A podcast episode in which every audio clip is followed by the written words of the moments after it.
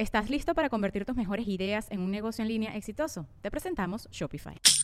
Tal vez no lo sabías, pero nuestro podcast More Than Mamis es un negocio. Y lo comenzamos, por supuesto, para desahogarnos y hablar sobre la maternidad, no para convertirnos en expertas de ventas y del e-commerce. Así que sí, necesitábamos ayuda para vender nuestro merch y poner en marcha nuestra tienda. Por eso estamos tan contentas de usar Shopify. Regístrate con tan solo un dólar por mes en shopify.com barra sonoro, todo en minúsculas. Ve a shopify.com barra sonoro para llevar tu negocio al siguiente nivel. Shopify.com barra sonoro.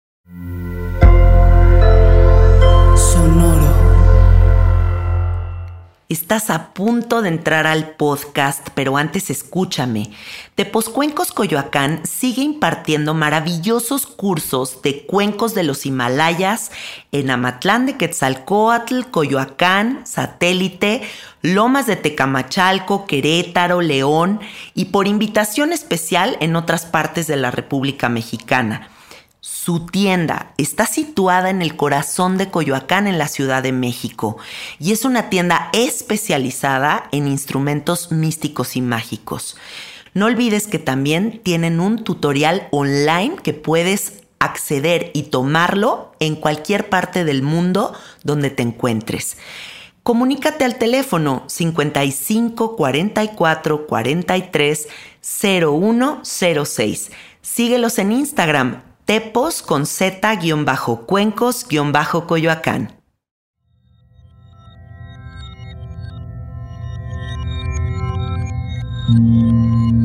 Estás escuchando Sabiduría Psicodélica por Janina Tomasini.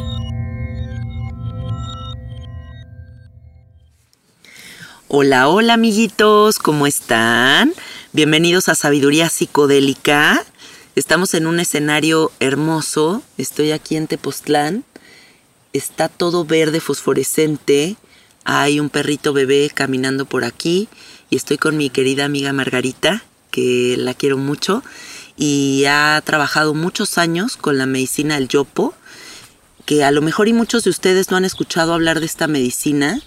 Y me interesa mucho abrir la conversación con ella porque yo creo que hay grandes tesoros escondidos por ahí en la naturaleza, eh, herramientas maravillosas que, que, la naturaleza nos ha dado para expandir nuestra conciencia. Y lo que más me interesa el día de hoy es que sepan de qué se trata, que se informen bien, que sepan qué es esta sagrada medicina, cuáles son las posibilidades que se abren con ella y y listo, y platicar con Margarita, que es una persona muy interesante. ¿Cómo estás, Margarita? Hola, Janina. Muy bien. Un honor estar en tu programa y hablarle a tus, a tus seguidores. Gracias, muchas gracias. Pues, ¿por qué no empezamos platicando eh, cómo nos conocimos? Eh, me acuerdo que vine aquí a tu casa a recibir un masaje un masaje que yo consideraría de los masajes más ricos que me he hecho en toda mi vida. O sea, como muy profundo, muy... Como que te conectas como avatar con la gente, o sea, como que entras como en una conexión muy especial. Eh, pero este proceso con este masajito lo hice con cuatro plantas, ¿cierto? Con cuatro plantas. ¿Cuáles fueron? Te di hongos psicoactivos. Sí. Te di ololiuki, que es una semilla de la península de Yucatán. Tuipa, que es la raíz de la ayahuasca. Yo creo que más adelante explicaré mejor. Sí. Y peyote. Esas cuatro plantas. Sí. O un hongo y tres plantas. Y tal vez nos están escuchando y dicen, wow, qué de cosas. Pero quiero decirles que es un proceso amoroso, sutil, sostenible eh, muy bonito. O sea, no se siente un golpazo, ¿no? Es como un diseño de ceremonia que creo que has llevado a cabo de una forma hermosa y que abre cosas súper bonitas e incluso el masaje lo hace como, como un viaje, pero al mismo tiempo algo muy físico. ¿no? Y eso es muy interesante porque yo siempre que viajo en plantas de poder, abandono el cuerpo físico, ¿no? O sea, como que me voy del cuerpo eh, a otro espacio más etéreo, más astral. Y aquí incorporas como toda la parte corporal. ¿Qué viaje con, ese, con eso? ¿Cómo llegaste ahí? Pues yo no llegué ahí. Llegué a través de Edmond, que es mi mejor amigo y maestro. Y él es etnobotánico, él es músico, él es curandero. Y él llevaba mucho tiempo explorando y conociendo las plantas medicinales, todas. Él se conoce las 300 que no conocemos. Y cuando yo lo conocí, él quería explorar qué pasa cuando combinamos plantas medicinales, pero no con gente volada que no pudiera dar cuenta de lo que estaba viviendo. Y fuimos como tres o cuatro personas que entramos como en este proceso con él de investigar qué pasa cuando el Ololiuki tomas... Él también quiere enviar su mensaje. Sí. cuando tomas un gramo de Ololiuki lo combinas con una raíz. ¿Qué pasa si a los 10 minutos lo combinas con honguitos? ¿Cuánto de hongos? Qué padre Esto- experimentación. Increíble, increíble. Y lo que hacemos con el masaje es precisamente lo que tú dices, como no solo tener un viaje fuera de ti, fuera de tu cuerpo, sino que lo más real que tenemos es nuestro cuerpo. Y eso lo sabemos cuando estamos enfermos. Es decir, tú puedes estar súper conectado, súper alegre, en paz, tu meditación, tu alimentación, lo que sea. Pero si tu cuerpo no funciona, Se colapsa se todo. colapsa todo. Sí, cierto. Entonces es combinar esos estados de conciencia con toda la información que hay en el cuerpo y sobre todo darle la oportunidad al cuerpo de decir qué quiero decirte, qué quiero contarte y qué necesito soltar. Yo aquí a todas las personas que nos escuchan les preguntaría, ¿hace cuánto tiempo que no le preguntas a tu cuerpo qué estás sintiendo? ¿O hace cuánto tiempo no te das a la tarea de explorarte a través del cuerpo? ¿No? Porque tal vez nos exploramos todo el tiempo mente, mente, mente, mente, y nunca nos clavamos en toda la información que hay resguardada en nuestra fisiología Tal cual. y que es infinita, ¿no? Y hasta ancestral, o sea, ni siquiera es nada más nuestra. Hay ahí abuelas, hay tatarabuelos, hay, bueno, una cantidad de cosas impresionantes. Y tú naces en Colombia. Yo nací en Colombia ya hace 35 años. Nací en Colombia, ¿Y qué tal? ¿En qué parte de Colombia? en Bogotá. ¿Cómo fue tu infancia? ¿Cómo fue mi infancia? Fue demasiado divertida, fue hermosa. Como que yo incluso siento que hoy estoy haciendo lo que hago por la infancia que tuve, porque mis grandes amigos fueron las plantas. Qué belleza. Como que tú siempre me ibas a encontrar entre arbustos y si me encontrabas yo abrazando un árbol, ahí platicando, como contándonos chismes en las aventuras, comía un montón de tréboles, probaba el césped, como que estaba muy con los árboles. Y tuve muchos viajes también desde chica, como explorando Colombia, una familia súper bonita. Qué padre. ¿En qué momento llegas acá a México?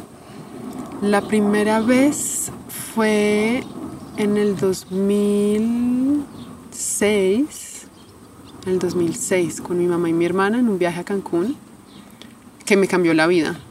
Ah, sí, ¿por qué? Porque ya era el all included Cancún cuando acaban de hacer las playas de Cancún, que no existían. Sí. Eh, y el vuelo de ida le falló una ala o una turbina, yo no sé qué, perdimos el primer día. Y entonces nos dieron a cambio un viaje a mi hermana y a mí a Ciudad de México. Y en Ciudad de México, las dos enloquecidas, estamos en el colegio. Y mm, en un bar conocimos una gente que me habló de la ENA, de la Escuela Nacional de Antropología e Historia. Y a mí ahí me cambió la vida. Porque al año volví a Ciudad de México a estudiar antropología acá y pues ahí ya me cambió todo. No, es que la antropología conocí, mexicana, además. Además. Sí.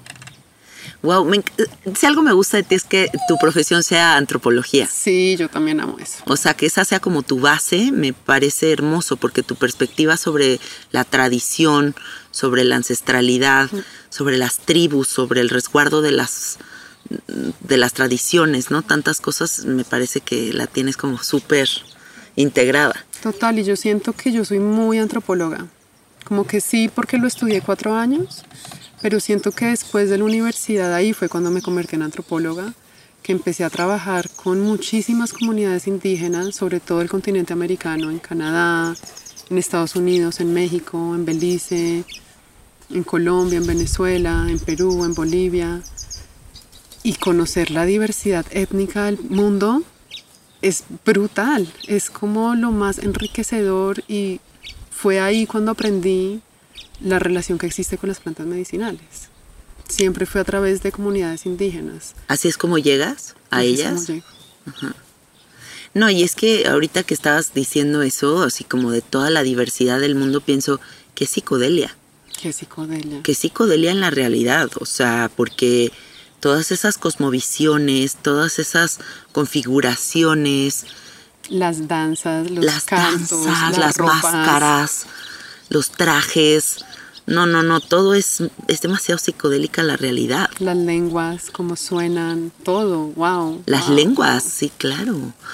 Oye, Margarita, entonces, a ver, tú te metes a estudiar antropología y cómo aparece Edmond y cómo aparecen todas las plantas, eh, bueno, en esta búsqueda, ¿no? Como con las tribus y así. Edmond también es antropólogo. Él es antropólogo. Ah, no, de, no de academia. Ok. Él creo que ni siquiera, creo que él terminó el colegio como a los 16 y pum, se fugó. Él ya ahorita tiene 70 o va para sus 70. A Edmond lo conocí después. Mi, mi relación con las plantas psicoactivas, por así decirlo, o enteógenas, empezó en un momento muy bajo de mi vida. Yo estaba, llevaba como quizás un año súper baja de energía, súper rebelde, súper confundida. Como que ahora lo veo para atrás, era un momento en el que yo estaba en shock con el sistema occidental. Como si esto es lo que es la vida, yo no lo quiero. Con pensamientos suicidas, con intentos de suicidio, con alcoholismo, somatizando en el cuerpo un montón de enfermedades, como todas me las inventé ese año, Ah, sí. porque estaba en shock. Como si esto es, no lo quiero. Sí. Y un buen amigo, Alergia a la vida. alergia a la vida, total. Sí. Total, ¿no? Y si tú quieres que me vista así, y tú quieres que hable así, y que todo así, no. Que me enamore así, no. No, no, no. Y un gran amigo me dice, me explica lo que es un temazcal, me dice, oye, es un iglú caliente, deberías ir. Tenía como 15 años, entonces le miento a mi mamá, cojo un bus, me voy fuera de Bogotá a este iglú caliente, porque ya había agotado también todas las posibilidades con los médicos que no se daban cuenta de que había algo emocional, no era físico, no iban a dar con nada, era como, ¿por qué tienes bolas en la cabeza? Como, no sabemos, pero tómate esto. Nunca hay una visión integral. Y, y llegué al Temazcal, lo habían cancelado, pero me dicen en la noche va a haber una ceremonia con unos abuelos, yo me imaginaba ancianos tal cual, ceremonia, yo bueno, ceremonia de catón, no sé, como que no entendía, yo bueno, me quedo porque ya no puedo volver a mi casa, ya dije mentiras. Y me quedo, estamos en una maloca y entran estos seis tipos, se hacen en unas hamacas, empiezan a fumar unos puros y yo, uy, no, esto está muy raro, como que no entiendo. Y es mi primera ceremonia de ayahuasca o de yagé. No, a los 15 A los años. 15. Súper joven. Súper chiqui, súper chiqui, no Y sin sabía, saber. sin preparar. Es decir, hace 20 años internet era... No, no había nada. Claro, sí, sí, sí, sí, sí. No había Entonces, nada. Al otro día también para mí no fue, ay, Google, y los documentales, y los libros, y las no, investigaciones. no, no. Nada, fue como, ¿qué acaba de pasar? Es un privilegio la cantidad de información que hay ahora, de verdad. Todos los que nos abrimos paso en la psicodelia en hace 20 años, o sea, era aviéntate y atrévete. Y atrévete. Lánzate al vacío y a ver qué pasa. Y era tremendo, ¿no? Pero ¿Y qué sucedió en esa ceremonia? ¿Qué sentiste? ¿Que se curó toda esa como repele que tenías? No, para nada. Ok. Lo más importante fue como que todo el mundo empezó en su viaje y yo como esto está muy raro, la gente llorando, vomitando. Yo me quedé dormida, me volví a despertar y como yo no siento nada, fui por más. Y en esa segunda, ganas de vomitar, ganas de vomitar, pero no quería hacerlo adentro, me salí de la maloca en una noche súper estrellada y empiezo a vomitar gente, empiezo a vomitar a mi familia, empiezo a vomitar a los que eran mis amigos, empiezo y, y cuando vomitaba era como qué delicia de alivio, me estoy vaciando de lo que me enferma y no era que me enfermaran estas personas, sino mi relación Sí. con esas personas. Y veía la rabia y veía la desilusión y veía, y fue como yo estoy es enferma de la relación. que Sí, los tengo arquetipos. ¿no? los arquetipos. Ujú. Y pues una conexión con, con el cielo estrellado para mí siempre era súper, como que me oprimía el cielo estrellado. Era como el infinito me, Y en ese momento fue todo lo contrario, fue como, ¡Ah! yo quiero ir a explorarte. Y como si el corazón se integrara con ese cielo, ¿no? Pero claro, Esa apertura no hubo, tan tremenda. No hubo ninguna dirección, no fue como, bueno, entonces ahora vas y hablas con tu papá. Fue otro año de que yo veía a mi papá y decía, no puedo con este señor. Y sigo sintiendo la rabia, pero ya lo sé. Ya sé que yo me estoy haciendo esto a mí misma. Y quizás la segunda ceremonia habrá sido al año, como que no empecé todos los fines de semana, cuatro veces al día, como dejé un tiempo que pasara también el que acabo de vivir porque esto no es de este planeta. Esto me va a cambiar para siempre. Y de ahí ya empecé a ir a más ceremonias, a más ceremonias de yagé siempre. Apareció el INIPI, que es la versión más norteamericana, como más estadounidense, canadiense del temazcal. Apareció el peyote por primera vez. Y de ahí ya cuando me fui a México, pues empezaron más y más ceremonias y más ceremonias. ¿Y cómo conoces al señor Yopo?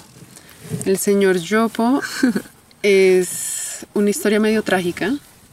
Cuando lo conocí no fue de la mejor forma, fue medio drama mexicano de asesinatos y no romances y de telenovela. De telenovela, sí, telenovela. Hice parte de una telenovela. Yo me acabé de graduar de la universidad estaba en ese primer año como buscando trabajo, pero todo lo que me salía era ser asistente de curanderos, de chamanes, que ve esta ceremonia, que asiste a esta ceremonia, y era como, bueno, por eso no paga la vida. Y ya ese año, en el 2010, a final de ese año, en, el, en diciembre, di en Cuernavaca, con, yo siempre digo que es como la casa de Hansel y Gretel. Así me endulzaron me dicen, no, en esta casa no tienes que pagar la renta, nosotros te compramos la comida, mira, tienes la cama más hermosa. Y me empezaron a hablar del yopo. Oye, toma yopo, toma yopo. Y yo para ese entonces, ya ni no, sé cuántas ceremonias yo ya habría estado. Es decir, de ingenua no tenía nada, pero yo estaba muy vulnerable. Estaba en un lugar muy bajito de autoestima, de confianza, económico. Y lo loco es que ellos me insisten en que tengo que hacer esa ceremonia antes de que llegue Edmond que es su maestro. Y la hago y es la peor experiencia que he tenido en toda mi vida. Porque con el tiempo es una historia muy larga, pero es una historia de abuso. No hubo abuso sexual, pero hubo abuso emocional, espiritual, energético, completamente. El yopo es una planta que tú inhalas por la nariz. Como lo enseña Edmund, es que tú lo inhalas, no te lo soplan. Yo soplé una vez ellos insistieron en que soplara dos veces, pues la segunda vez, que yo decía, ok, bueno, esto es como el yaje, como la segunda toma, ellos estarán sintiendo que, que te falta un necesito poquito. más, tal. Y de ahí yo empiezo a, a, perder la memoria y el recuerdo de lo que, lo que va a pasar.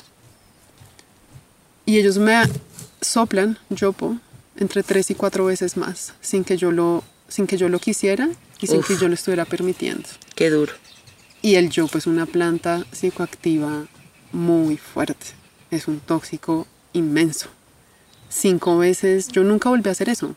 Nunca esa cantidad, porque esa cantidad es la disolución absoluta. Pero imagínate estar en conciencia de que hay un abuso. Entonces todas mis visiones eran de una lucha con unos demonios, que fue muy bonito porque aprendí que mis herramientas más importantes es la luz y el amor. Mm. Y era como, con esto es con lo único que yo puedo contra esto que me quiere destruir. Sí. Y de el ahí, escudo así de... El escudo. Sí. De ahí ellos me tuvieron que despertar con una manguera, yo me desperté quemada, con heridas en la boca, heridas en el cuerpo, súper lastimada, como con morados, horrible, súper traumatizada, yo no entendía nada, nada, no sabía dónde estaba y yo seguía en Yopo, yo seguía en Yopo una semana. No, pues que, es que con esa cantidad, claro. Con esa cantidad. No y bajas. Ya, ese día ellos están riendo, se ríen un poco de mí, yo me voy y me acuesto y al otro día me despierto y no hay nadie en esa casa. Por una semana no hay nadie en esa ¿Qué? casa. Llamo a mi amiga. Pero parece que te montaron un show. No, pues yo te digo, la novela mexicana. La novela mexicana. Llega mi amiga más punky que conozco, Anarca, es la que yo digo, ella es la única que puede entender esto. Llega, me recoge, nos vamos a Ciudad de México, pero yo estoy en telepatía absoluta. yo escuchaba la voz del agua, la voz que lleva el agua de todos nosotros, es decir, pasó por Janina, y después pasó por Alfredo y pasó por Margarita y me llega a mí y yo lo escuchaba todo. Llamo a mi hermana y le digo, oye, ayúdame a ir a un psiquiatra, un psiquiátrico, porque acá ya se me acabó, es decir, me frité. Acá se me acabó la vida. Y ella se inventó un viaje a Bolivia. Me dice, no, mi amor, no te preocupes, vámonos a Bolivia de un viaje y ahí solucionamos. Me dice, ve por tus cosas a Cuernavaca, coge ese vuelo, que era el 3 de enero. Y yo, bueno. Y cuando volví a Cuernavaca, ahí estaba Edmund, en esa casa. Yo llegué, empaqué mis cosas, él estaba en la cocina, un tipo alto, su cara es súper militar, con un mohawk, un mohawk no alto, sino rapado, súper serio. Eh, y él está en la cocina haciendo un smoothie, un smoothie de hongos yo me quería ir de esa casa, es decir, yo entré en pánico y así coger mis cosas y irme porque acá esto es lo más diabólico que he conocido. Toqué fondo eh, y me ofrece el smoothie de hongos. No. Me dice, tómate esto. Y yo así, no. Y mi mano coge el vaso y se toma el smoothie. Y yo así como, es que estoy haciendo? Necesito irme, necesito irme. Me empezó a ir medio a la puerta y ahí empezó a vomitar. Y empezó a vomitar y a vomitar. Él entra a su ceremonia de yopo. Él tenía una ceremonia de yopo. Estaban todos los que me habían dado el yopo ahí. Y yo empecé a vomitar y a vomitar y a vomitar. Y lo único que pienso es, vuelve y pídele que te dé medicina. Y es como, no, yo me tengo que ir, yo me tengo que ir, me tengo que ir, huye, Margarita, huye. Pero qué loco, ¿no? ¿Cómo de dónde surge eso? No, ya, o sea, es... Eh, estamos en el primer capítulo. es de la telenovela. De la telenovela. Y tú le dices que me dé más medicina. Entro, están en una ceremonia de yopo, me le siento al lado, él me mira con una cara como de, pues, what the fuck, además estás interrumpiendo, eh, estás muy mal, me pasa yopo, me da yopo, que yo mientras estoy soplando yopo digo, yo dije que nunca más iba a tomar plantas, ya hoy voy hongos, voy yopo, es decir, ¿Qué está pasando? ¿Qué está pasando? ¿Qué está pasando? Que, no me podía controlar. Era así la mente, el espíritu, todos en shock. Y soplo ese yopo y empiezo a vomitar y a vomitar más que la persona que estaba tomando yopo. Se acaba la ceremonia y Edmund me dice, vamos a hablar. Me lleva ahí como un bosquecito con un churro, con salvia divinorum Ay, no, qué bárbaro. Me pone a fumar eso y yo así como, ya me voy a, es decir, si ya no estaba mal, ahora es, ya. Empiezo a fumar eso y me dice, ¿qué te pasa? Y yo le empiezo a contar que sus aprendices me dan yopo, que él no les había autorizado a dar yopo, que ellos hasta ahora estaban empezando a aprender, que lo habían hecho de esa forma y que yo había quedado de esa forma. Y cómo los había conocido, como en una danza del sol en Estados Unidos, Colonel Crawdog, bueno, en fin, otra historia, él entra en shock. Como esto es profano. Inaceptable. E inaceptable. Y Edmund cuando se pone bravo, se pone muy bravo y se puso bravo por cuatro años. Y de ahí se abrió todo un capítulo de casi de persecución contra estas personas que no solo estaban abusando del yopo, sino sobre todo del peyote, y estaban intentando legalizarlo a través de una iglesia para poder exportarlo a todo el mundo, sin consentimiento de las cuatro comunidades indígenas de México que, que resguardan esa medicina. Que resguardan la medicina. Wow, o sea que se abrió todo un, un, proceso. Un proceso impresionante. Y eso, toda esa información llegó al gobierno mexicano y gracias al como a esa ayuda y esa información se pudo detener ese proceso para esas personas. De ahí ya me dijo, bueno, mañana haces tu ceremonia de yopo. Eh, que, y esa ceremonia de yopo fue impecable. Hermosa. Fue preciosa, hermosa. Él siempre las hace individual, las hace muy personalizadas. Vi lo que me iba a pasar en 10 años. Preciosísimo. Y ahí él entiende que yo voy a ser quien va a aprender de él quien se va a hacer su asistente, su amiga, todo. Y me invita a Belice a cuidar de su santuario de plantas medicinales. ¡Wow! Me encanta tu historia, Margarita. Y aquí honrando totalmente la crisis, ¿no? Benditas crisis, porque mira, en mi caminar entrevistando a gente que sirve medicinas, todas hemos atravesado por una crisis que nos llevó aquí. Mm. Un quiebre, un punto de quiebre en nuestras vidas que de repente hace como este despertar, este cambio dimensional, ¿no? De empezar a cuestionar, ¿qué chingados es todo esto? ¿Qué pedo con el sistema? Eh, ¿Por qué me voy a conformar con estas cinco respuestas? ¿Realmente quiero esto? ¿No quiero esto? Eh, ¿Quiénes son realmente mis padres, mi familia? Todo, o sea, tantas cosas que uno empieza de repente a sentir como una incomodidad y de esa incomodidad surge como toda esta necesidad de saber más y si se te cruza una plantita por el camino, ¡pum!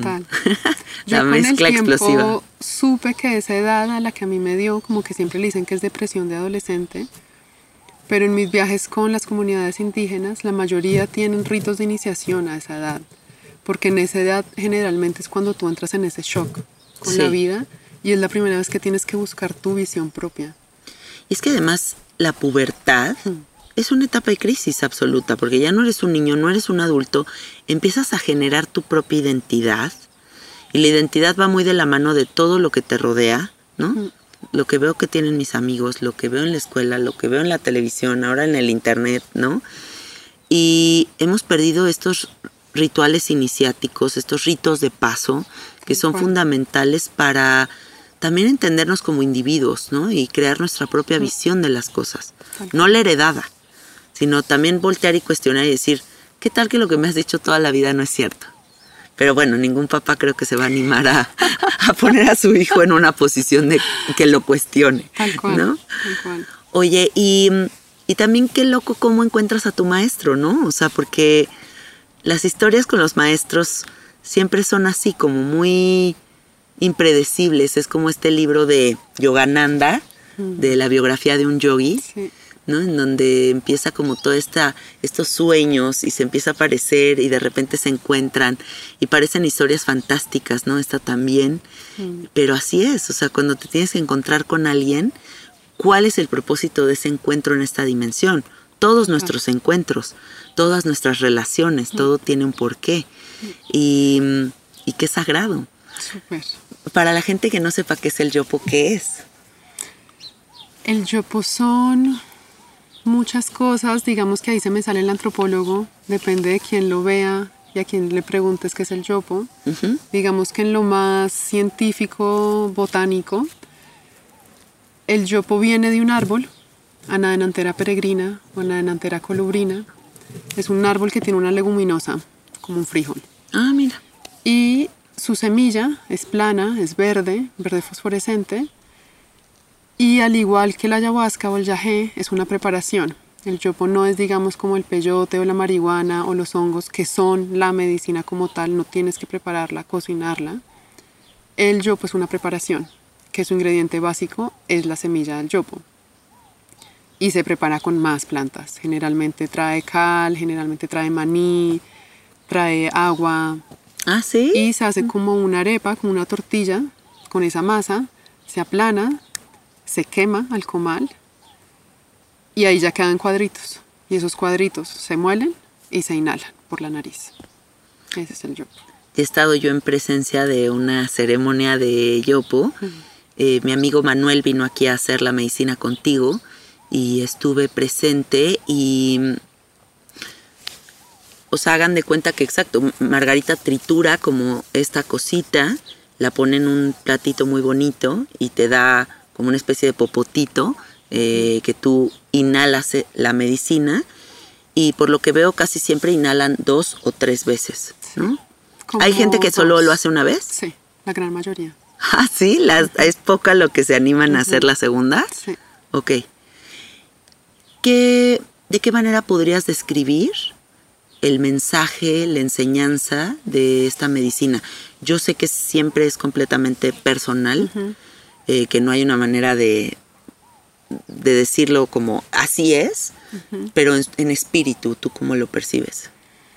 El espíritu del yopo. El espíritu del yopo es muy, digamos, empezando por género. Es masculino. Muy pocas personas lo describen como una personalidad femenina, a diferencia, digamos, del yagé o la ayahuasca. Que es súper que femenino. es súper femenina. Pues yo digo que es una señora, que es una tía regañona, ayahuasca, Sí, la abuela. la abuela. El yopo es más intelectual, es muy directo, es muy claro, es rudo cuando tiene que ser rudo. Y digamos que en la mayoría de cosmogonías indígenas es igual, así, porque dicen que es el semen del sol, Wow. que es lo más masculino y que el yopo surgió de la unión entre el sol y la luna, que es una relación incestuosa, y de ahí sale el jaguar. Digamos que esa es como la cosmogonía que está en todo Sudamérica sobre todo. Y el jaguar y los chamanes son casi lo mismo, se convierten a través del yopo en jaguares o en chamanes para viajar por el universo. Wow, qué historia tan bonita. Entonces el yopo, digamos que en ese sentido es terrenal porque es muy conciso, como que te ayuda a resolver rápido los problemas, sobre todo traumas o bloqueos muy grandes.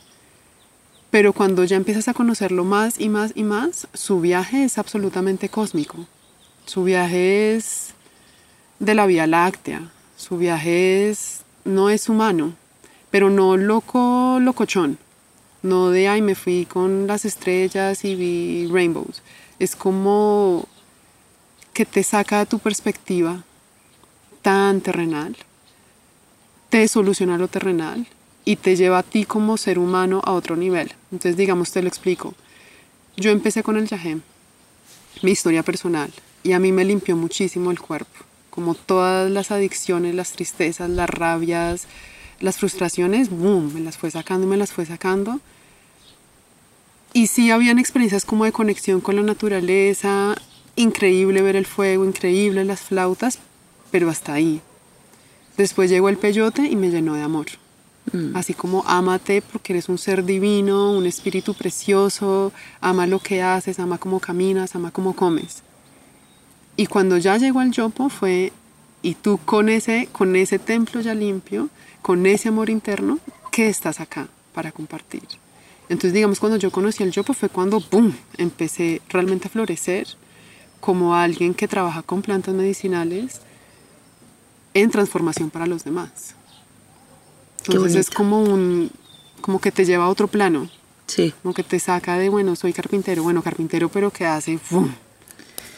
Algo muy característico de las plantas medicinales es que su tema favorito siempre es la muerte, Hmm. ¿no? Es como el tema prohibido en la realidad, Sí. pero el tema que se abre siempre en, bueno, por lo menos para mí, en la ayahuasca, en los hongos, en el peyote, en la iboga, en todo lo que yo he probado, siempre me ha llevado a hablar de eso. ¿Crees que el yopo también? Definitivamente. Definitivamente no lo hace, lo hace si lo necesitas. De esta experiencia de me estoy muriendo, hoy me morí, ya bueno, fui acá con Margarita, chao. Y es absolutamente importante. Yo desde muy chica sí he tenido a la muerte muy cerca. Me encanta que sea mi sombra, mi mejor amiga, mi aliada, mi guía. ¿Por qué crees que es tan importante esta temática de la muerte en la vida? Porque si lo negamos vivimos con miedo. Y vivir con miedo es una parálisis. Sí. cuando tienes de amiga la muerte, que digamos, eso también me lo dio el yopo en esa primera ceremonia rarísima, dramática, que yo me estaba muriendo, literalmente yo me iba a morir. Eventualmente hablé con el chamán que les dio el yopo a ellos y me dijo como si te estaban intentando matar, tú te ibas a morir. Entonces en esa experiencia de estar muriendo físicamente y espiritualmente, me deshice, me uní con el cosmos absoluto y desde ahí entendí la totalidad y la unidad y que esto es un continuo eterno de forma, de materia, de color, de energía, de sonido eterno. Y entonces tu existencia de repente no, lo que pesa no pesa. Y lo que tiene peso es el milagro de estar vivo como un ser humano. Y aprovechar cada instante y cada segundo y cómo lo respiras, cómo lo caminas, cómo lo hablas, cómo lo compartes. Y ese es, ese es el regalo de la muerte, que te mantiene vivo en agradecimiento y en conciencia. ¿Estás listo para convertir tus mejores ideas en un negocio en línea exitoso? Te presentamos Shopify. Tal vez no lo sabías, pero nuestro podcast More Than Mamis es un negocio y lo empezamos por supuesto para desahogarnos y hablar sobre la maternidad, no para convertirnos en expertas de ventas y del e-commerce. Así que sí, necesitábamos ayuda para vender nuestro merch y poner en marcha nuestra tienda. ¿Y cómo suena con Shopify? Llegó otra venta. Shopify es la plataforma de comercio que está revolucionando millones de negocios en todo el mundo. Ya seas un emprendedor desde tu casa o desde donde sea, Shopify es la única herramienta que necesitas para iniciar, administrar y hacer crecer tu negocio sin dificultades. Con Shopify puedo gestionar pedidos, envíos y pagos desde cualquier lugar, brindándote toda la información y estadísticas de tus ventas al detalle. Regístrate para un periodo de prueba con tan solo un dólar al mes en shopify.com barra sonoro, todo en minúsculas. Ve a shopify.com barra sonoro para llevar tu negocio al siguiente nivel. Shopify.com barra sonoro. No en pánico de se me acabó. Para mí. Y además, a mí siempre me ha parecido que el viaje de los viajes, el viaje más poderoso de la existencia va a ser el día que me muera. ¿no? O sea, y por eso es que ha sido una temática tan, tan constante en mi vida. ¿no? Porque si yo soy una persona fascinada con los viajes, bueno, es que entonces ese me tiene intrigada, ¿no? O sea, como el no saber me parece algo que me vuela la cabeza, o sea, como estar aquí en esta realidad sin tener ni la menor idea de absolutamente nada. Y se me hace algo irónico que como humanos tengamos tanto miedo de las plantas, tanto miedo de esas visiones, de esas, de esas revelaciones, cuando somos mortales, cuando sí o sí vamos a tener el viaje de los viajes en algún momento. Tal cual. ¿no? O sea, no vamos a poder escapar de él. Y en el momento en el que estemos en presencia de ese viaje, supongo que todas nuestras herramientas construidas a partir del estar en contacto con esta temática nos van a ayudar a, a disolvernos en ese cosmos. Porque es innegable que tenemos mucha aprensión, ¿no? O sea, es innegable que dos de los obstáculos más grandes que tenemos como humanos son el miedo y la aprensión. Pero yo creo que todo esa como miedo de aprensión a la muerte es muy occidental también. Sí, Porque digamos, en diferentes comunidades y países en los que he estado, digamos, bueno, no país, bueno, Bali, en Indonesia, y en diferentes comunidades no existe tanto ese miedo. La muerte se celebra constantemente. Figuras, máscaras, ceremonias en las que se invita a la muerte, como que esa aprensión yo creo que es muy católica, muy protestante, de pánico, por eso las farmacéuticas tienen tanto poder, sí. como que se valida. Eh, bueno. Y respondiendo a tu pregunta, el yopo sí lleva a las personas a esos, esas experiencias de muerte si esa persona realmente está muy apegada a cosas, si realmente necesita esa disolución de mira realmente lo que tú eres, más allá de Ana, más allá de Pedro, más allá de Juan, tú eres el universo. Y, y ahí se caen todos los miedos. Es que cuando uno ya está en la presencia de la muerte, dices, esto es lo que hice con mi vida. Me quedé con esta rabia, de, quedé con esto pendiente, me quedé para siempre en el closet. Y cuando vuelves y te das cuenta que estás vivo, que no te moriste, pues esa no. besas el piso. Besas el piso y sales del closet y sacas esa rabia y te rebelas contra el sistema. Mucha gente piensa que el rapé y el yopo son lo mismo. ¿Por qué piensan eso? Porque yo creo que uno, porque se inhala por la nariz. Dos, el rapé es una palabra indígena que designa todo lo que inhales por la nariz. Entonces técnicamente el yopo es un rapé, pero como lo hablábamos antes, es muy peligroso porque el rapé que está utilizando la gran mayoría de gente que conocemos es a base de tabaco y de yarumo, que es otra planta. No tienen psicoactivos. Es Sí, una experiencia tabaco. de limpieza, de limpieza profunda que sí te puede abrir la pineal y te puede abrir a donde tú necesites que se te abra la vida. Pero es muy diferente si te dicen te voy a dar un rapecito que es yopo. O bueno, ya que estamos acá en esta medicina con honguitos o ayahuasca, Benito, y un rapecito de yopo, pues agárrate. Entonces sí, pues importante que uno pregunte de qué es el rapé y que no sea yopo y que no veas venir lo que se te va a venir. Porque sí, el yopo es considerado una de las plantas psicoactivas más fuertes que existen. Sí. Tiene bufotenina, que es con la planta que tú trabajas, con, la, Con el sapito. con el sapito. Tiene DMT y tiene 5-MeO-DMT. Entonces es una mezcla. Eso es hasta ahora lo que saben que tiene el yopo. Sí, como que yo he visto que incluso como que hay yopo en diferentes partes de, de la cuenca como amazónica y algunos tienen como un mix y otros tienen otro, ¿no? Como que la semillita cambia. Exacto. Porque se le han dado diferentes usos. Digamos, Anadenantera colubrina es el árbol que se da más al sur de Sudamérica. ¿Como por dónde? ¿Como por Venezuela o pues dónde es? Norte, no, norte de Argentina. Ah, norte. Norte de Chile, Bolivia, Paraguay y el sur de Perú. También yo había oído de muchas tribus que lo practican en, en Venezuela. Sí, Sí, pero ¿no? esa Ajá. es Anadenantera peregrina. Ok, es diferente. Es el mismo árbol. La semilla es diferente. Y a ese segundo árbol le llaman sevil, sobre todo se llama sevil, que es toda la cultura que utilizó Tiwanaku, que los Tiwanacos son los antecesores de los incas. Entonces el yopo se lleva utilizando un montón de tiempo, pero sobre todo ese uso era inhalado si habían aprendido de la gente del norte, pero sobre todo era fumado Ah, ¿en serio? en pipas. Mm. Entonces, digamos, yo fui con los Buenayek, que es una comunidad en Bolivia, en el sur de Bolivia, de los últimos Buenayek que usan yopo. Ellos lo llaman Seville o Wilca. Y ellos lo fuman. Wilca, había oído. Wilca.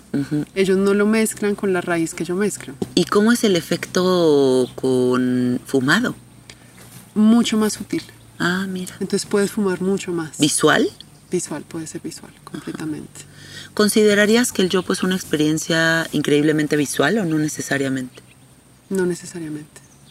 No, en comparación con otras, no necesariamente. Porque el yopo, la duración, como nosotros lo preparamos, que no es fumado, dura aproximadamente una hora y media, dos horas, con una sola inhalada. O una hora, pongámosle. Los primeros 10 minutos son esa psicodelia. Y no necesariamente todo el mundo. Y no necesariamente la psicodelia es el protagónico. Exacto. Nada más no es como es- lo que pasas. Y digamos a mí esa psicodelia por muchísimos años eran triángulos, cuadrados, círculos, triángulos, cuadrados, círculos, rapidísimo. Y para, so- para otros eran los patrones de textiles infinitos de colores. Entonces es una psicodelia que no necesariamente es la explosión de la piñata, Eso me gustó, eso me gustó. pero sí, sí la tiene. Y solo es ese principio, jamás vuelves a ese después. ¿Por qué dices que el yopo es muy intelectual? ¿A qué te refieres con eso? Le gusta explicarte las cosas, le gusta que te quede claro. Hay muchos mensajes ahí adentro. Sí.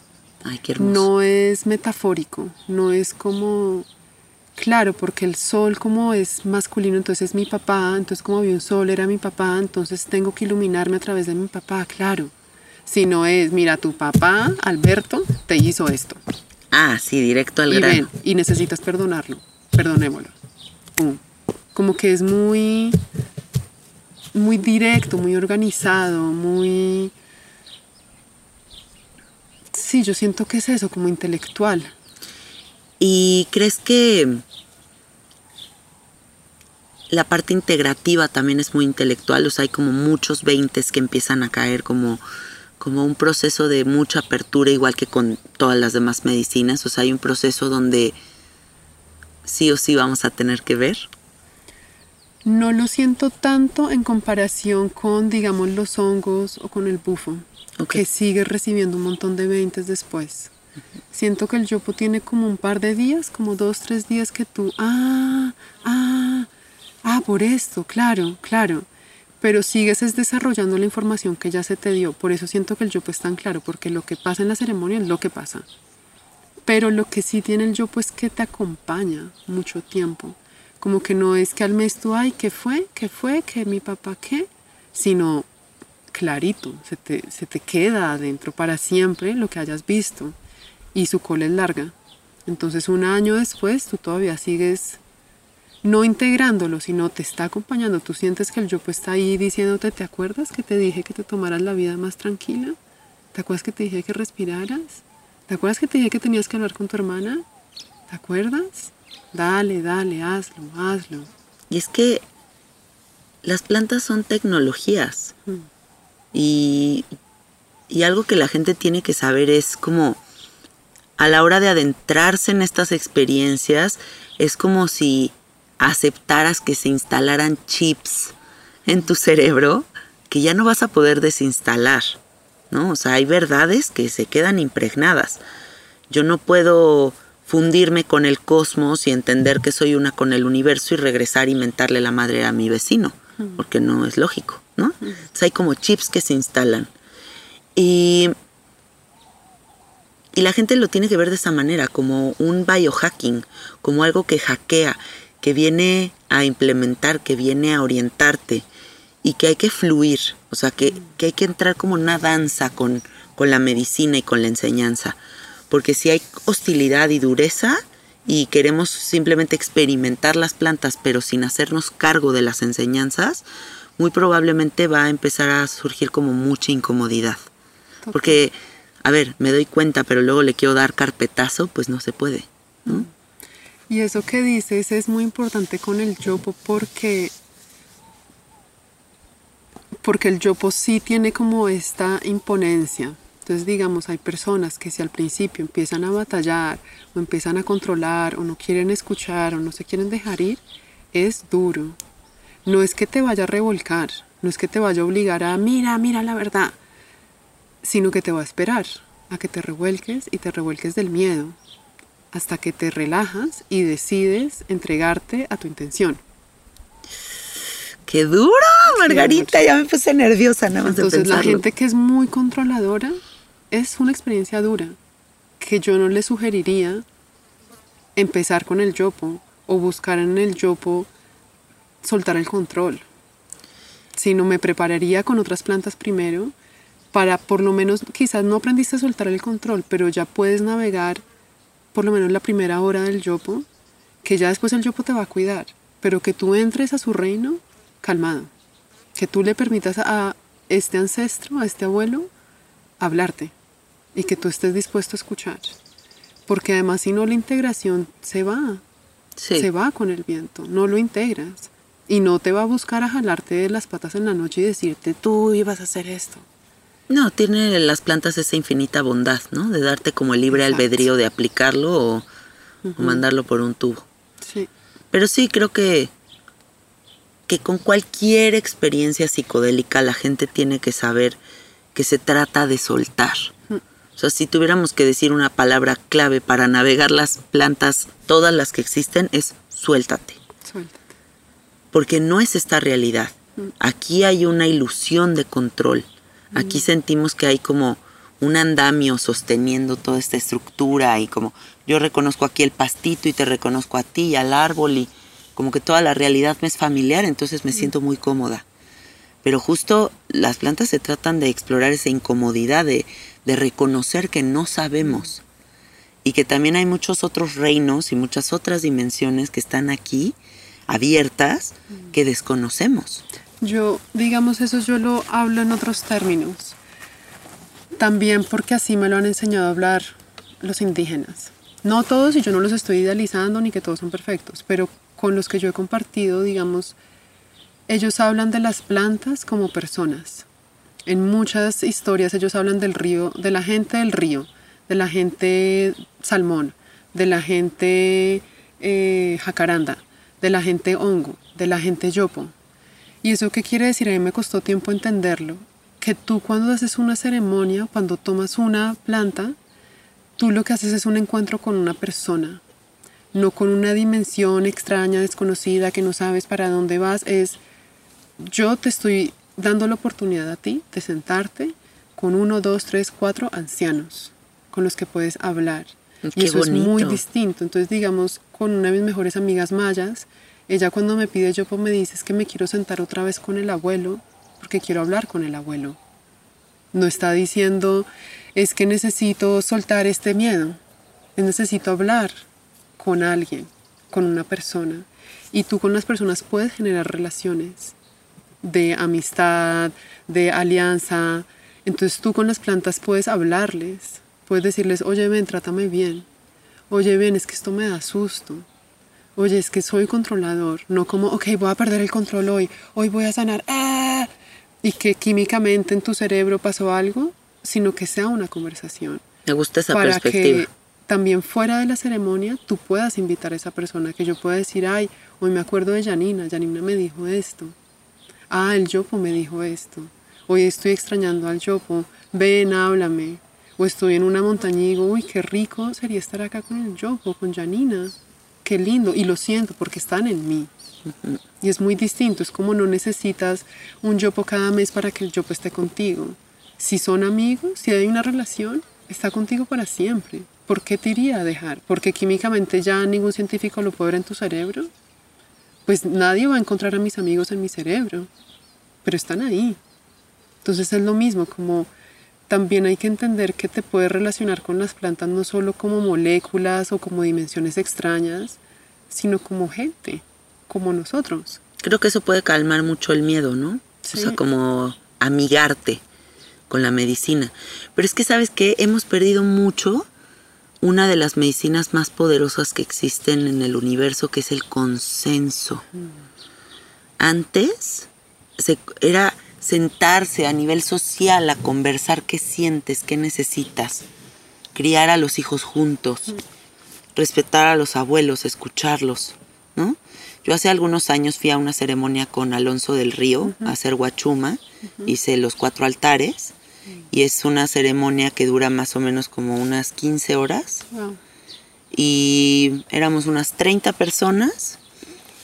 Hay un episodio del podcast en el que hablo de esta experiencia por si lo quieren escuchar. Eh, éramos 30 personas, estábamos todos sentados eh, comiendo muchas cucharadas de guachuma, se pasaba el plato y se pasaba la palabra. Todo direccionado a los cuatro elementos, a las cuatro direcciones. El agua como lo más sagrado, no se toma agua en las 15 horas de ceremonia hasta el final para como agradecer y te sientas a escuchar a todos los demás.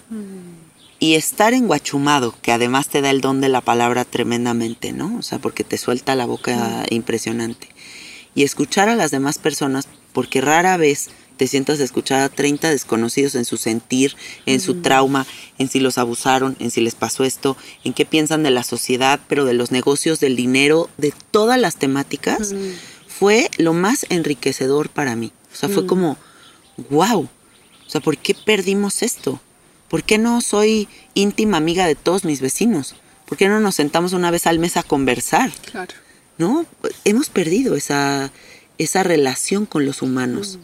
Y qué bonito pensar que con las plantas podríamos entrar en ese consenso. Tal cual. Vengo a consultar contigo, ayahuasca. Vengo a consultar contigo, yopo. Con esa sabiduría ancestral, ¿no? Materializada en una persona que tiene toda esa sabiduría infinita y me la ofrece. Y Te lo ofrece. Y si lo viéramos así, es que cambiaría completamente nuestra perspectiva eh, este, prohibitiva de las plantas, ¿no? Tal cual. Tal cual. Sí, qué bonito, me encanta. Margarita, eh, estás también muy clavada en toda la onda de los baños de tina, Sí. con hierbas, cuéntales, qué padre eso, me encanta, también lo viví. Pues es una... En Belice, en este santuario de plantas medicinales, ahí trabaja, bueno, trabajaba porque ya está muy viejito, Chicho, un maya.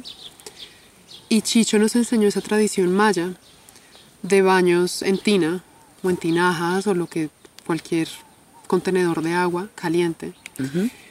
Y él me enseñó a hacer esos baños que metíamos, yo creo que eran como entre 15 y 20 plantas medicinales de todo tipo, de las que desde hoja de limón y hoja de mango hasta hojas de ayahuasca, eh, semillas de yopo, todo eso cocinado en ollas gigantes a fuego alto, todo un día así.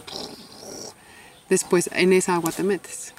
Y Chicho, como lo hacía, era agua hirviendo, es decir, él, él te quería asar ahí. Yo se los pongo medio tibio.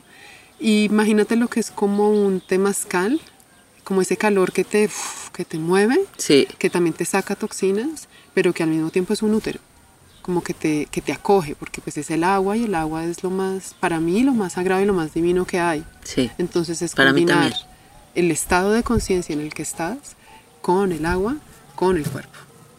Entonces, es cerrar una ceremonia en la que lo último que tú haces es estar en el agua. Qué rico. Y eso es maya. Sí, la vez que yo vine me pusiste cascaritas de yopo. Sí. Ajá. Bueno, muchas otras plantitas, pero cascaritas de yopo porque como que me iba a ir preparando. Y todas mis ceremonias siempre terminan con tinas, siempre con el agua. Qué delicia, qué buen premio, ¿no? Pues es un Ahora- premio y es, yo siento que es, sobre todo a mí me encanta ahí sembrar la semilla del agua es sagrada, cuidemos el agua. Si eso lo entendemos, cambiamos muchas cosas. Porque es que para mí la espiritualidad tiene que estar acá en el planeta Tierra. No es bueno, salvemos a Urano. Urano, ok, intentémoslo. Pero cuidemos el agua. Cuidemos el agua, es lo más sagrado, lo más divino. Los ríos tienen que volver a fluir. Mira, yo tengo que mandar un mensaje en este momento aquí a todas las personas que nos están escuchando porque se me hace absurdo, ridículo que sigamos jalándole a la pipí. O sea, no puedo creer que la gente no sea consciente de que un chorrito de pipí amarilla, cuando tú le jalas, se lleva entre 6 y 8 litros Sí, de agua pura, limpia, para llevarse esa mini cosita amarilla.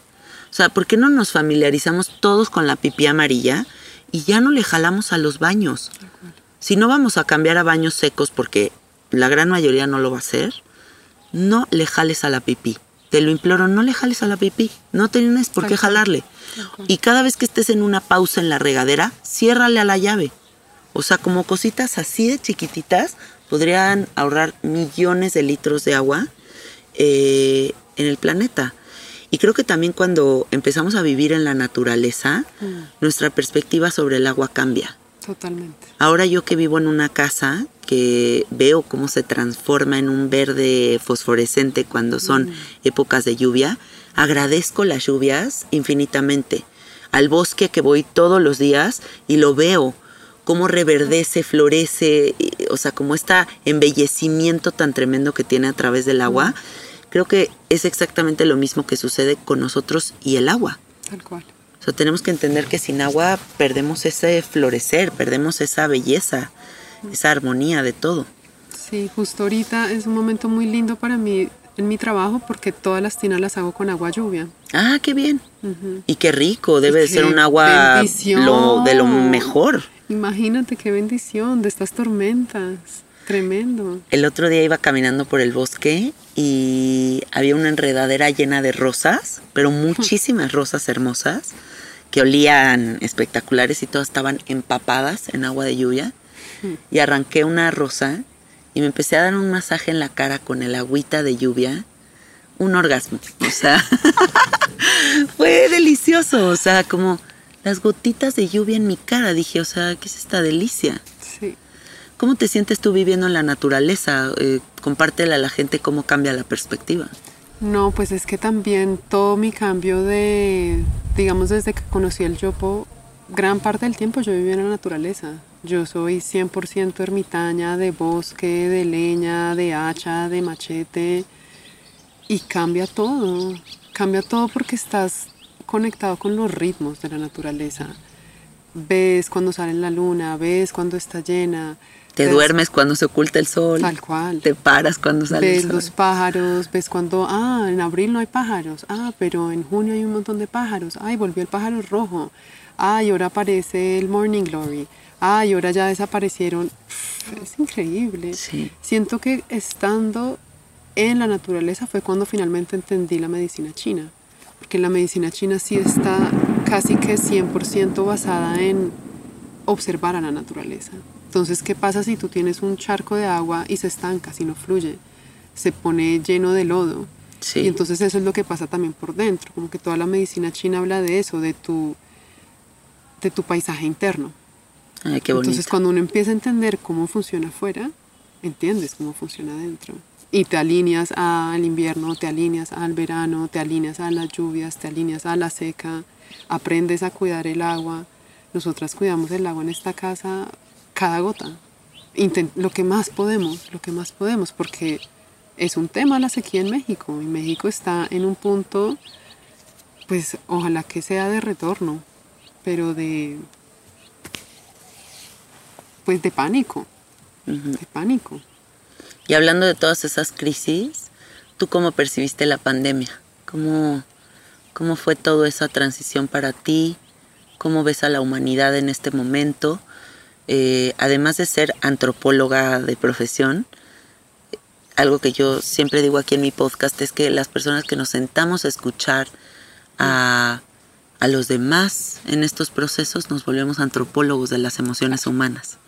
Entonces estamos muy en contacto, así como tú estás aquí con los ciclos de la naturaleza y yo también ahí en mi casa, también estamos muy en contacto con el sentir. Hmm.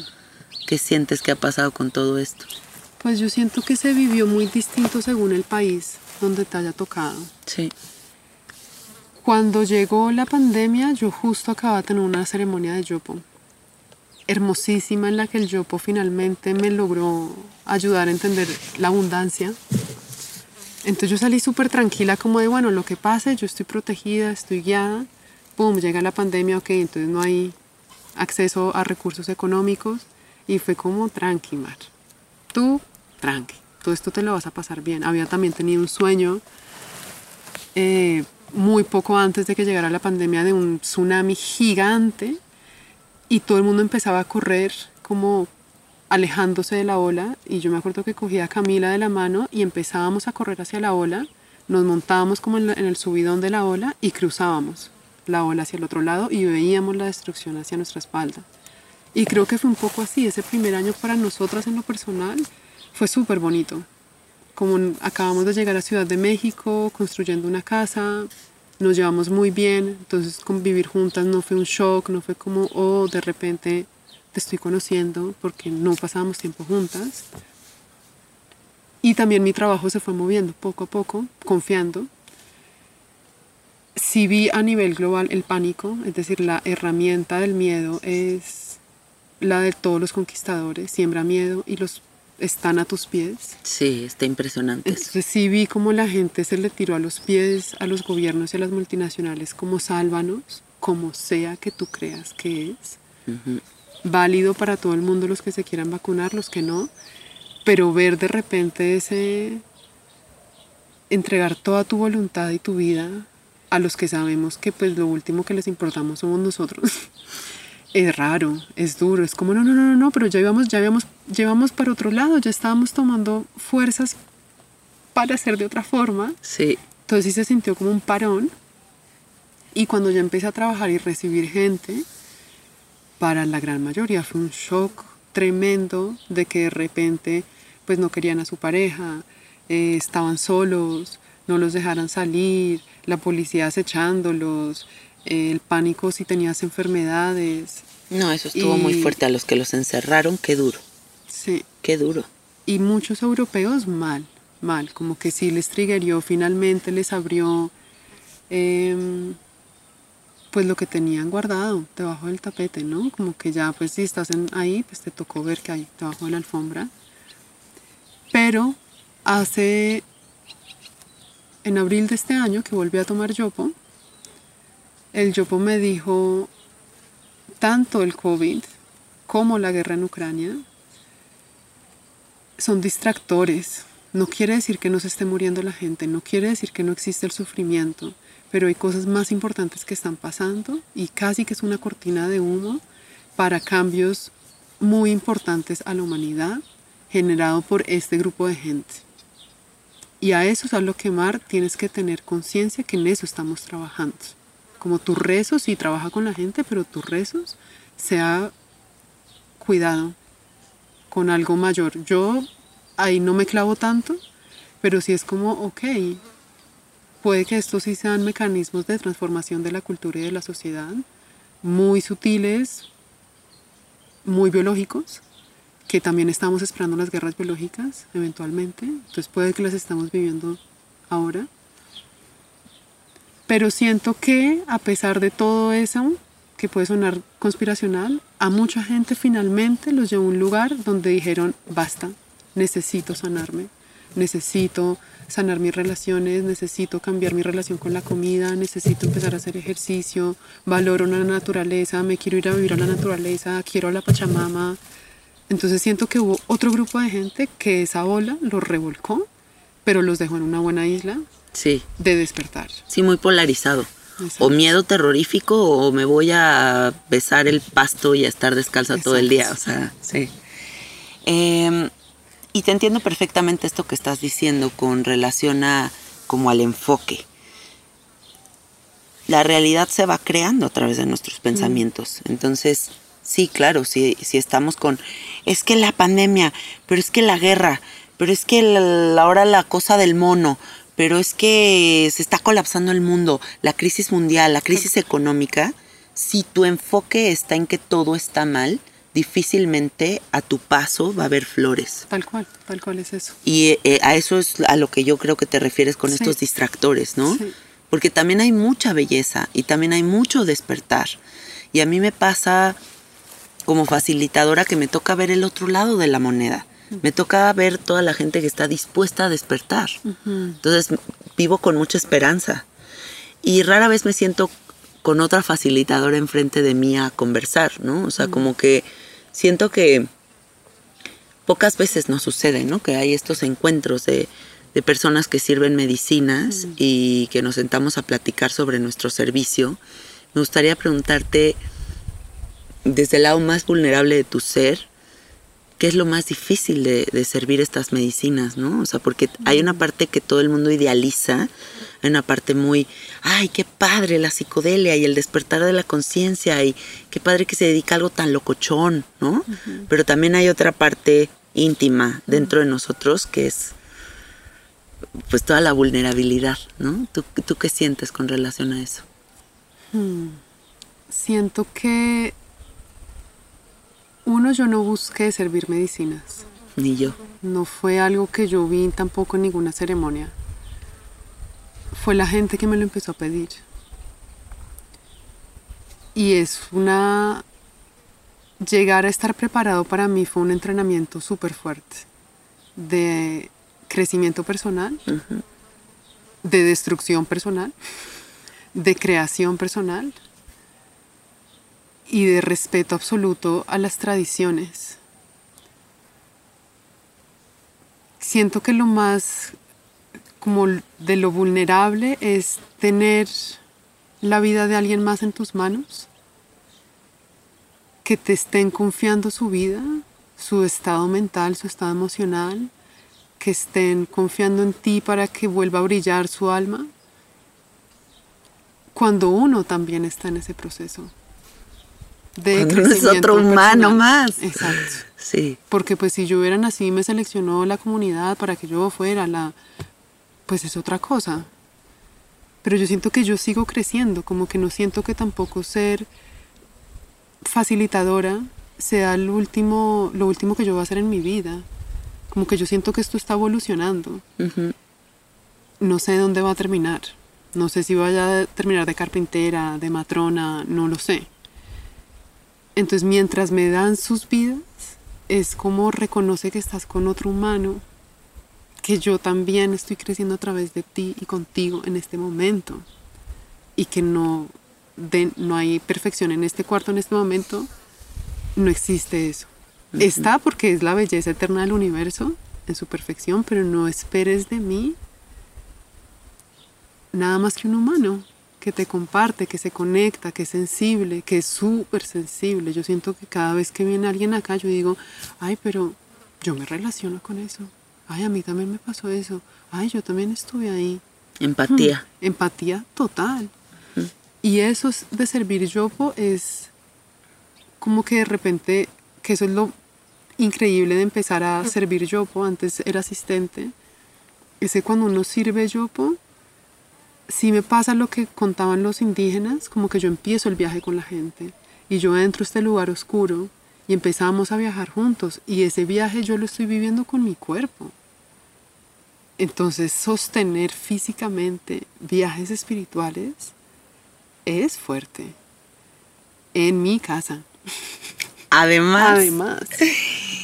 Sí. Además, pero es hermosísimo. Yo me siento súper honrada con cada persona que hace el viaje hasta Tepoztlán en la montaña de Santo Domingo, Cotitlán. ¡Wow! ¡Wow! Gracias, gracias por, Sí, qué privilegio. por creer en nosotros, Sí. en que es posible el cambio. Para mí fue el inicio del sapo fue una novatada. O sea, el sapo a mí sí me hizo una novatada muy cañona, ¿no? Muy cañona, te lo juro, porque yo veo a los nuevos facilitadores y me dan envidia, me da, me da envidia porque siento que ya está todo puesto en el platito. O sea, ahorita con la cantidad de información que hay, o sea, hay cursos, o sea, hay, gente que se prepara con cursos. Yo tuve que aprender a base de madrazos Sí, también. y tuve que aprender a servir la medicina viendo diario el exorcismo de Emily Rose. O sea, era unas ceremonias que yo decía, estoy completamente Sí. loca de dejar el periodismo para jalarme para acá. Pero había una convicción y había una firmeza dentro de mi ser inamovible que decía, por aquí es el camino. ¿no? Y no lo cuestioné, o sea, aunque me aterraba y me impactaba, y era, sigue para adelante, tú ve para adelante, ¿no? Y, y así seguí. Y para mí lo más eh, difícil, ¿no? Por poner una palabra, pero tal vez la Sí. palabra no es difícil, de, de ser facilitadora es abrir la estructura psicológica de un desconocido dentro de mi casa con todo el amor, con toda la responsabilidad, con toda la preparación y no saber qué es lo que ¿Qué es va a lo pasar. Eso es algo que a mí me gustaría mucho que la gente lo valore. O sea, como que valoren como esa abrir las puertas de nuestras casas para sostener, confiando eh, lo que sea que se va a abrir ahí. Tal cual. Y que a final de cuentas la gente tiene que entender que lo que se abre en un espacio que aparte lo hacemos de la forma más impecable, bonita, informada posible, lo que se va a abrir eres tú mismo. Por favor que toda la gente reconozca eso, o sea, que, que, es, que son ellos. Sí.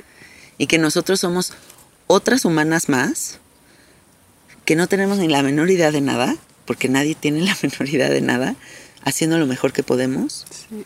para acompañarlos. Y si nos humanizamos como facilitadores, entonces también la gente va a entender que no hay magos, que no hay varitas mágicas milagrosas, que todas estas medicinas son chamba, es chamba. es chamba.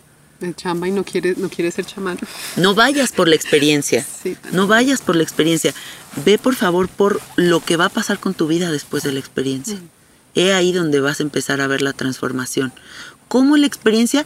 ¿Viste florecitas? ¿Viste mandalas? ¿Viste un ancestro? No importa, por favor enfócate en lo que viene. Exacto. Y aceptar también que el trabajo es infinito. ¿no? O sea, como- Y yo creo que eso, porque nosotras somos responsables, nosotras somos empáticas, nosotras somos compasivas, somos respetuosas, somos informadas, pero creo que la gran mayoría, que me parece importante decirlo, están buscando la experiencia. Y en ese buscar la experiencia o en la desesperación, como me pasó a mí, de estar vulnerable, das con gente muy peligrosa, que no son Sí. informados, que no son compasivos, que no te están abriendo la, la puerta de tus casas por buena onda. Y lo importante es informarse. Yo siempre les digo, ten una llamada con la persona que te va a dar yo, sapo, ayahuasca o achuma. Habla, míralos a los ojos si es posible. Y que algo en ti diga sí. Averigua, porque todos se llaman Juan, todos son Taita Juan, todos son chamán Juan. Es el nombre más antiguo que existe. O los nombres espirituales que se ponen, los ¿no? nombres También te, espirituales. te atiende Dharma. Ay, no, sí, no. Este, Dharma. Dharma. Dharma. Dharma. o de que chakra número 7. O sea, no sé, o sea, no sé, te atiende gente que no sabes ni su nombre. Saturno Júpiter. Ajá, sí. Averigu- ave- averigüen, averigüen quién es, de quién aprendió, si aprendió solo todo bien, pero cómo, hace cuánto, quién te puede dar una referencia, cómo cuidarse, porque como nosotras no hay muchos. Somos tristemente la excepción. Somos pocos y hay que buscar, y hay que buscar. Y la medicina te va a encontrar también. yo creo que aquí acabas de decir algo muy importante, Margarita, no hacerlo en el estado de desesperación. Porque en la desesperación me voy con el que se anuncia en Facebook. Tal cual. En la desesperación me sale un anuncio de ceremonia en Xochimilco, cáigale 50 pesos y, te vas con eso, ¿no? Y el yopo es de cuidado, es decir, porque yo lo experimenté. Si no sabes, te puedes tirar por la ventana y morirte. Te da una fuerza de Hulk tremenda. Eres una persona absolutamente fuerte, capaz de romper lo que sea, a ti mismo o a alguien más o a la casa. Puedes, es decir, te puedes enloquecer física, eh, mentalmente, psicológicamente, te puedes ir a un lugar muy oscuro, muy tremendo, o destapar algo que no querías o no podías destapar aún. Y yo lo hago individualmente. Sé de gente que lo da grupalmente. Y el yopo grupalmente, para mí en este momento es una locura. Es un No, el circo. manicomio. Es un manicomio. Un manicomio. Quizás con tus tres amigos, porque digamos los aymaras y quechuas que tengo amigos, ellos se sientan entre amigos cuatro veces a la semana, se sientan y se, se soplan su yopito. Pero es que es hablan. otra cosa, Es otra cosa.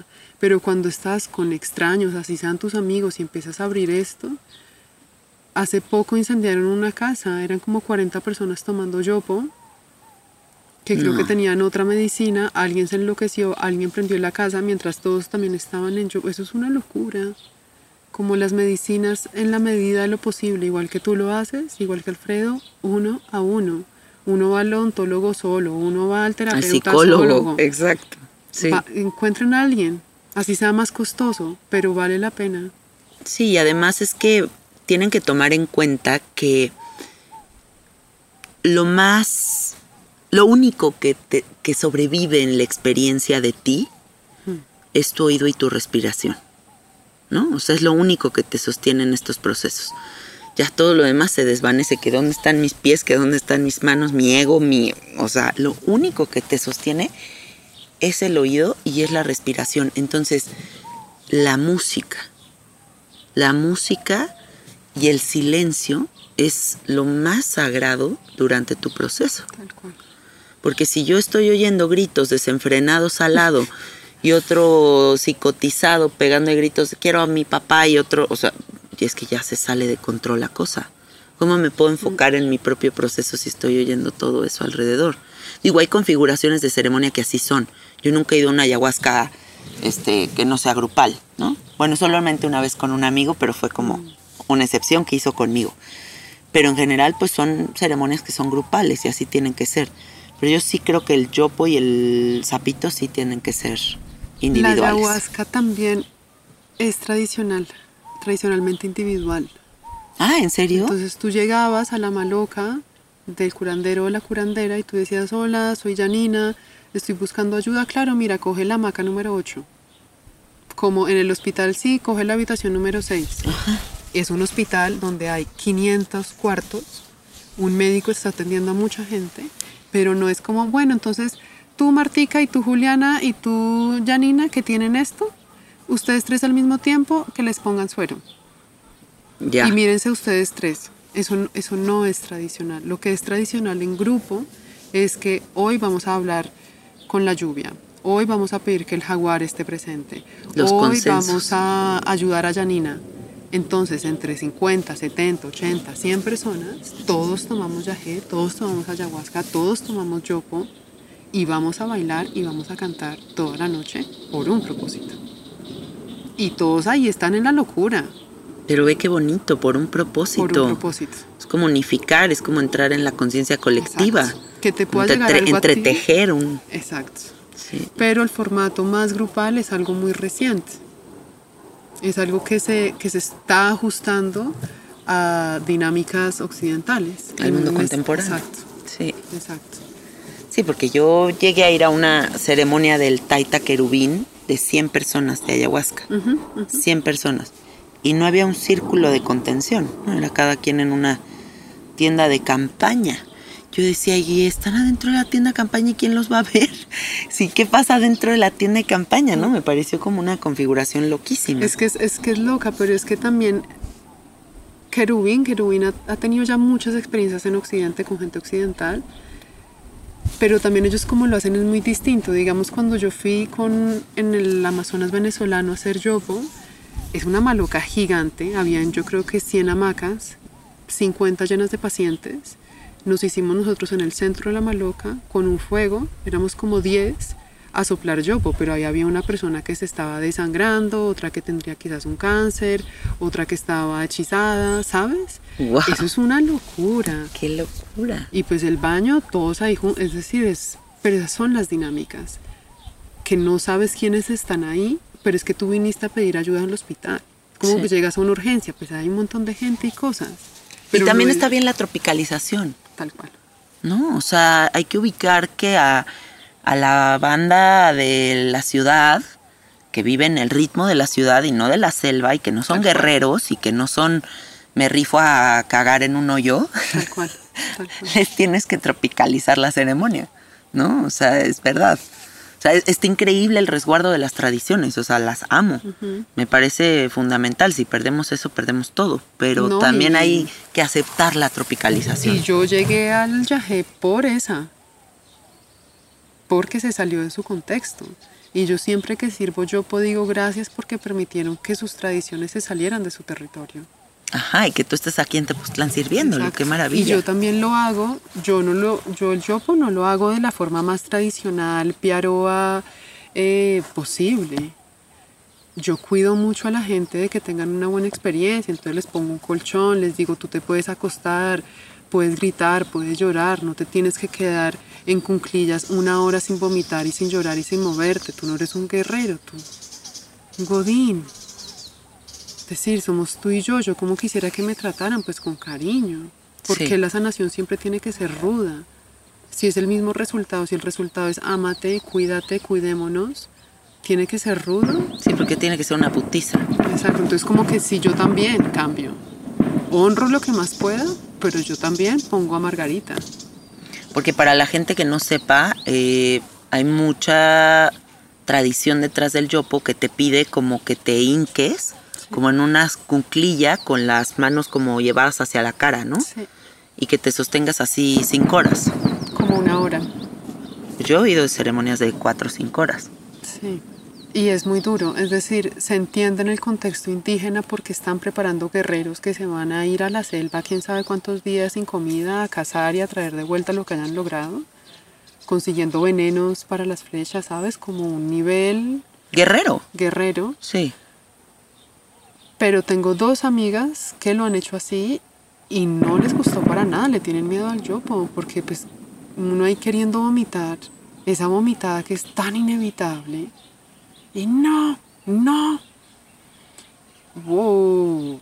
Es igual que cuando comparas una ceremonia lakota de peyote con una ceremonia rarámuri de los tarahumaras. Los tarahumaras están riendo, se están bailando, están jugando, hay niños, hay un montón de música. Y los lacotes te sientas y ahí te sentaste. Y si vas a ir al baño es por la izquierda y esperas a que el fuego tal, y porque la luna y tum, pum, pum, pum, pum. Sí, todo un protocolo. Todo un protocolo, súper distintos. ¿Cuál está bien? Las dos. Tú encuentra qué es para ti en qué momento. Yo duro tres segundos de cunclillas. Te lo juro, estar en cunclillas es lo que más me puede cagar. O sea, no, no soporto estar de cunclillas.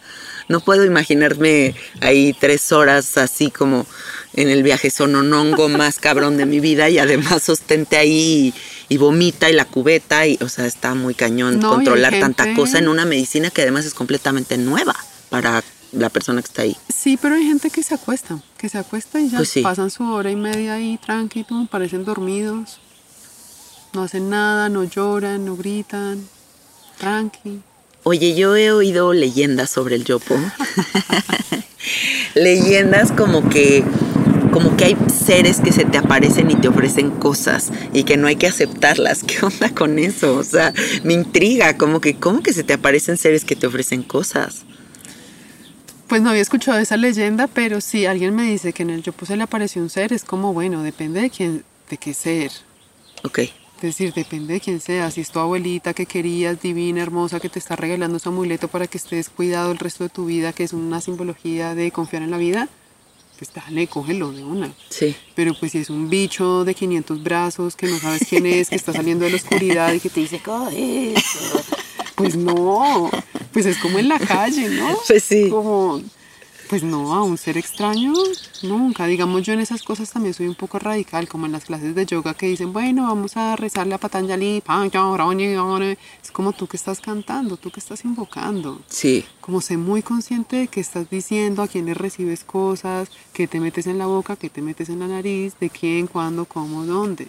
Porque esto es una realidad, multirrealidades, donde están pasando infinidad de cosas. Tú y yo bien sabemos todas las cosas que pueden pasar y de los seres extraños que felices, dispuestos a chuparte toda tu energía. Sí. Y aparecer en tu ceremonia tú ahí bien tranquilito y Sí. entonces, pues si es un ser extraño que tú dices, uy, ¿esto qué? Pues obvio no le recibas nada. Igual que alguien en la calle, oye, ven a mi casa, pues no. Pues no, no. Me encanta. Sí, sí, sí, totalmente. Como en todas las medicinas, ¿no? Siempre hay como su oscuridad, como su luz. Y hay momentos en los que en la oscuridad pues no te queda otra más que atravesarla. O sea, pasarla para que luego ya venga el premio y, y recibas toda esa paz, esa apertura de corazón tan tremenda que se siente. ¿no? Así como, ah, No, todo está bien, güey. Aquí estamos, viviendo. Gracias, Margarita. Gracias por toda esta conversación. ¿Cuándo vas a tomar yo, Janina? ¡Ah! Híjole, no sabes las ganas que tengo, porque de verdad en mi, en mi corazón siempre he sabido, y no sé desde qué lugar te digo esto, pero desde hace muchos años, que va a ser uno de mis grandes maestros. O sea, yo sé que va a ser como la revelación, y justo por eso me la, me la estoy guardando. Pero el Alfredo ya viene en noviembre, ya tiene su fecha y todo.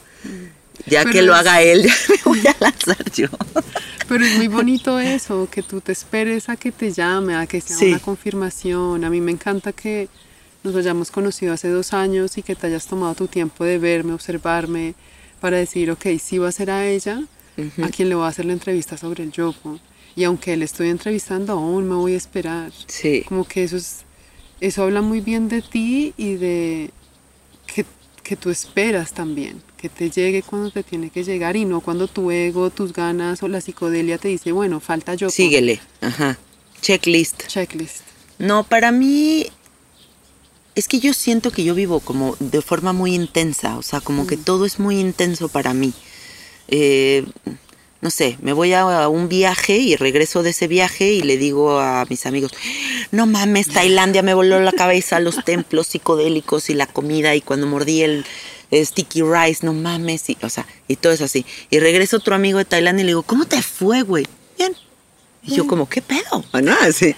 Entonces, siento que tengo ese amor incontenible por todas las plantas de poder, en donde de verdad para mí son unos cambios dimensionales, unos cambios de vida, unos, unas revelaciones, unos compromisos tan tremendos que yo sé que el día que venga aquí contigo a hacer el yopo, que serías la única persona con quien yo haría yopo, eh, va a ser justo eso, o sea, como, como la corona, o sea, como el momento en el que se corone algo muy importante de todo mi navegar y de toda mi búsqueda. Entonces, sé que va a suceder, pero el- en el momento en el que reciba tal vez a través de un sueño, porque sabes que todos mis llamados con las plantas han sido a través de sueños. Sueños en donde vivo las experiencias y después pido hacerlo y cuando vivo la experiencia es muy similar al sueño Wow.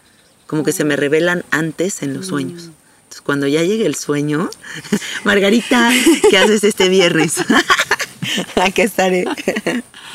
gracias, Bueno. gracias por todo, ¿eh? De verdad fue una conversación muy bonita y espero que informe mucho a la gente, ¿no? Eh, sobre todo eso. ¿Qué te gustaría decir para despedirte? Pues darte las gracias por invitarme, por abrir este espacio para informar a la gente. Y es un honor conocerte, Janina. Mm, me igualmente. encanta, me encanta tu persona, me encanta tu locura, me fascina tu locura. Gracias, Margarita. Y pues si encuentran el yopo, que sea la experiencia más hermosa y sagrada que encuentren, Sí, que así sea. que así sea. y que le llegue a quien le tiene que llegar, ¿no? O sea, porque así es esto, o sea, es como un camino mági- mágico y de repente se te aparece la respuesta ahí y pues agarrarla y comprometerte con ella. También me encanta conocerte. Eres muy mágica. Muchas gracias. Bueno, amiguitos, pues nos escuchamos la próxima semana. Compartan este episodio, suscríbanse al podcast, denle a la campanita porque así cada semana sabrán cuando sale un nuevo episodio. Y me encuentran en el Instagram como Cassette Art y el Instagram de nuestro estudio que es Soy Gratitud Estudio. Y por ahí andamos en contacto. Besitos, bye bye. Chao.